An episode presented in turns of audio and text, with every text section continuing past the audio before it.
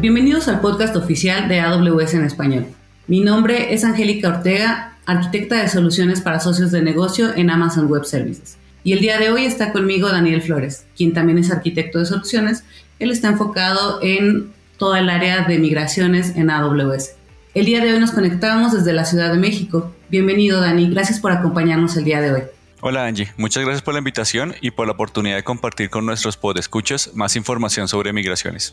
Gracias Dani. Me gustaría comenzar este episodio contándoles un poco a nuestros podescuchas que el año 2021 fue un año muy emocionante en el ambiente de migraciones en AWS. Tuvimos muchos lanzamientos que buscan ayudar a simplificar y acelerar el proceso de migración a AWS. El día de hoy vamos a platicar de algunos de los más relevantes, tanto lanzamientos de nuevos servicios como nuevas características para servicios ya existentes. Entre los nuevos lanzamientos que tenemos está AWS Migration Modernization, AWS Elastic Disaster Recovery, AWS Resilience Hub y también se encuentra AWS Migration Service y el lanzamiento de una nueva competencia que se llama Migration and Modernization. Recordemos que las competencias son el mecanismo con el cual AWS valida y proporciona a los socios de AWS que han demostrado su experiencia técnica una validación a través también de la implementación del caso de éxito de distintas implementaciones. En el caso particular de esta, de migración y modernización hacia la nube de AWS. Adicional a esto, entre los servicios relacionados con migraciones que tuvieron nuevos lanzamientos en función de características, tenemos también servicios como AWS Migration Hub y AWS Database Migration Service.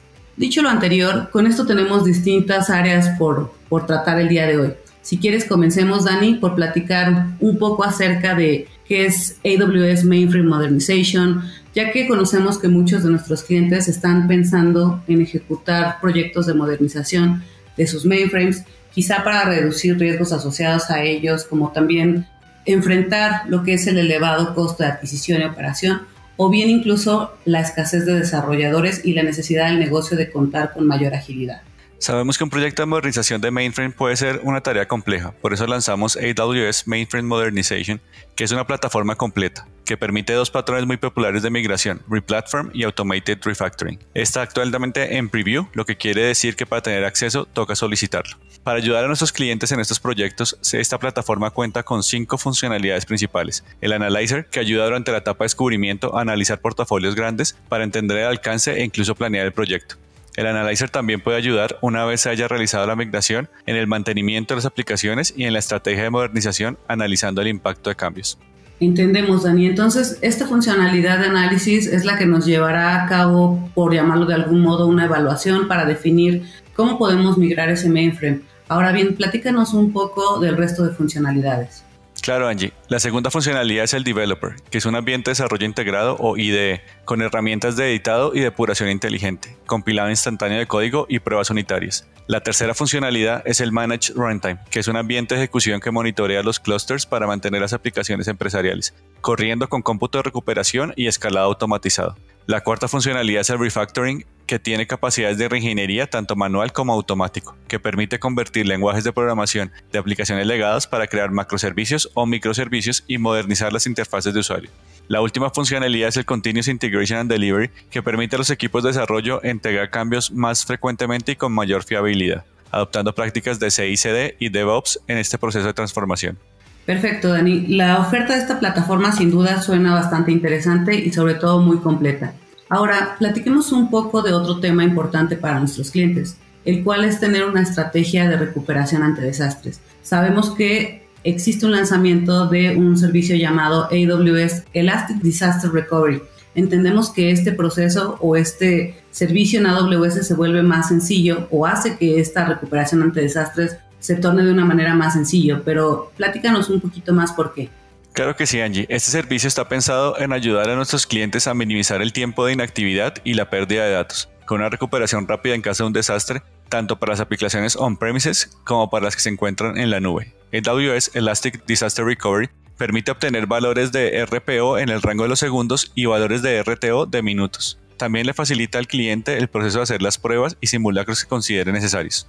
Entiendo, Dani. Entonces, en un solo servicio podremos encontrar la manera de generar pruebas y también contemplar cuáles son los tiempos de recuperación, así como hacer las modificaciones pertinentes, ¿correcto? Correcto, Angie. En un mismo servicio vas a tener toda esta funcionalidad. Ahora, continuando en esta área o teniendo en mente justo este tema, platiquemos un poquito acerca de otro tópico que es interesante para nuestros clientes, como es la resiliencia de sus aplicaciones. Sabemos que hay un nuevo servicio que se llama AWS Resiliency Hub, el cual nos permite o nos facilita, por llamarlo de algún modo, el implementar la resiliencia de nuestras aplicaciones. Platícanos más qué hace este servicio. El AWS Resilience Hub ofrece un lugar donde se puede definir, validar y darle seguimiento a la resiliencia de las aplicaciones de nuestros clientes. Como un breve resumen de sus funcionalidades, podemos mencionar que comienza con la descripción de la aplicación a evaluar utilizando CloudFormation. Después se puede definir las políticas de resiliencia que pueden incluir objetivos, tanto de RPO como RTO para aplicaciones, infraestructura, zona de disponibilidad y región. Después de esto se va a poder validar y monitorear el estatus de la resiliencia. Otra funcionalidad muy interesante del AWS Resilience Hub es que nos puede dar recomendaciones de acciones puntuales para mejorar la resiliencia de una aplicación. Ok, entonces contaremos como con un Trust Advisor a nivel resiliencia. Ahora, Dani, me gustaría que platicáramos del último servicio eh, que tocaremos al menos el día de hoy, el cual es el AWS Application Migration Service. Platícanos qué es, para qué sirve y adicional a ello, cuándo debemos contemplar su uso. Claro, Angie, este es el principal servicio para migración del estilo Lift and Shift que permite a nuestros clientes hacer migraciones siguiendo la estrategia de rehost. Funciona haciendo una replicación continua de datos a nivel de bloque. Esto permite que una vez haya terminado la sincronización inicial, se puedan lanzar instancias de prueba y una vez que las pase satisfactoriamente, poder lanzar instancias de cutover. Muy interesante, Dani. Ahora, este servicio cumple con la funcionalidad que tiene Cloud Endure, ¿correcto? Sí, es un servicio basado en la misma tecnología de Cloud Endure con el beneficio de que está en la consola de AWS. Muy bien, entonces tendremos una experiencia más consolidada, es decir, en un único punto de acceso. Bien, ahora mencionábamos que se lanzó una nueva competencia llamada migración y modernización. Como lo hemos platicado en puntos anteriores, la modernización de aplicaciones es una estrategia de migración muy importante para diversos de nuestros clientes. Ahora, esta competencia también nos gustaría comentarles que va a ayudar a seleccionar aquellos socios de negocio, aquellos partners que cuenten ya con experiencia necesaria para realizar estos proyectos de modernización y con ello también reducir el tiempo y el riesgo que, que pueden tener este tipo de proyectos. Contándoles un poquito anteriormente de qué es la competencia, vamos a pasar ahora a hablar acerca de cuáles son los lanzamientos que se hicieron acerca de nuevas características en servicios que ya existían. Dani, ¿nos podrías platicar un poco de funcionalidad o la nueva funcionalidad que tiene AWS Migration Hub? Claro, Angie, en el AWS Migration Hub podemos mencionar dos lanzamientos importantes. El AWS Migration Hub Strategy Recommendation, que le ayuda a nuestros clientes a crear fácilmente una estrategia de migración y modernización para sus aplicaciones que se ejecutan on-premises o en AWS. Le brinda orientación prescriptiva sobre la estrategia y las herramientas óptimas para ayudarlo a migrar y modernizarse a escala. Y el segundo lanzamiento es el AWS Migration Hub Refactor Spaces, que es el punto de partida para la refactorización incremental de aplicaciones a microservicios en AWS. Lo ayudará a reducir el trabajo pesado indiferenciado de crear y operar la infraestructura de AWS para la refactorización incremental. Está increíble porque ahora adicional a las metodologías de trabajo y recomendaciones que ya AWS nos provee, contaremos también con recomendaciones directas hechas a través o manera automática de los distintos servicios que nos mencionas. Ahora bien, estos dos lanzamientos pueden ayudar a nuestros clientes a tener proyectos de migración más exitosos y sobre todo a reducir estos tiempos en la planeación y en la administración de los proyectos de migración. Ahora, pasemos a la nueva funcionalidad del AWS Database Migration Service, el Fleet Advisor. Cuéntanos acerca de qué trata esto o cuándo podemos utilizarlo. Claro, el AWS DMS Fleet Advisor es una nueva funcionalidad de uso gratuito que permite crear rápidamente un plan de migración de bases de datos y analítica mediante la automatización del descubrimiento y el análisis de su flota.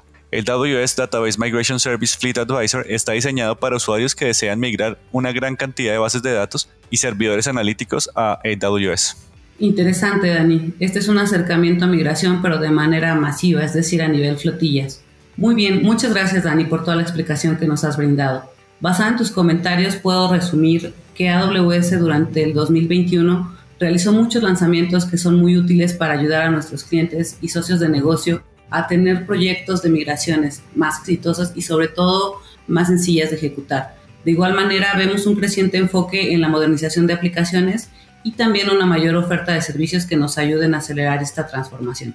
Con gusto, Angie. Fue un placer poder compartir contigo y con todos nuestros podescuchas. Si desean información adicional sobre estos lanzamientos, vamos a dejar unos links en la descripción de este podcast. Perfecto, Dani. Seguro daremos un vistazo a esos enlaces para obtener más detalles de otros lanzamientos que también han sido relevantes en este reinvent. Muchas gracias, Dani Flores, por habernos acompañado el día de hoy, quien es parte del equipo de socios de negocio de México y Latinoamérica en Amazon Web Services. Y gracias a ustedes, como siempre, por escucharnos. Esperamos que este capítulo haya sido de su agrado y que toda esta información sea de utilidad para nuestros podescuchas. Recuerden que leemos cada uno de los correos que nos envían a la dirección awspodcast en español amazon.com. Mi nombre es Angélica Ortega y hoy me acompañó Daniel Flores y como decimos en AWS, sigamos construyendo. Esperamos su compañía en el siguiente episodio.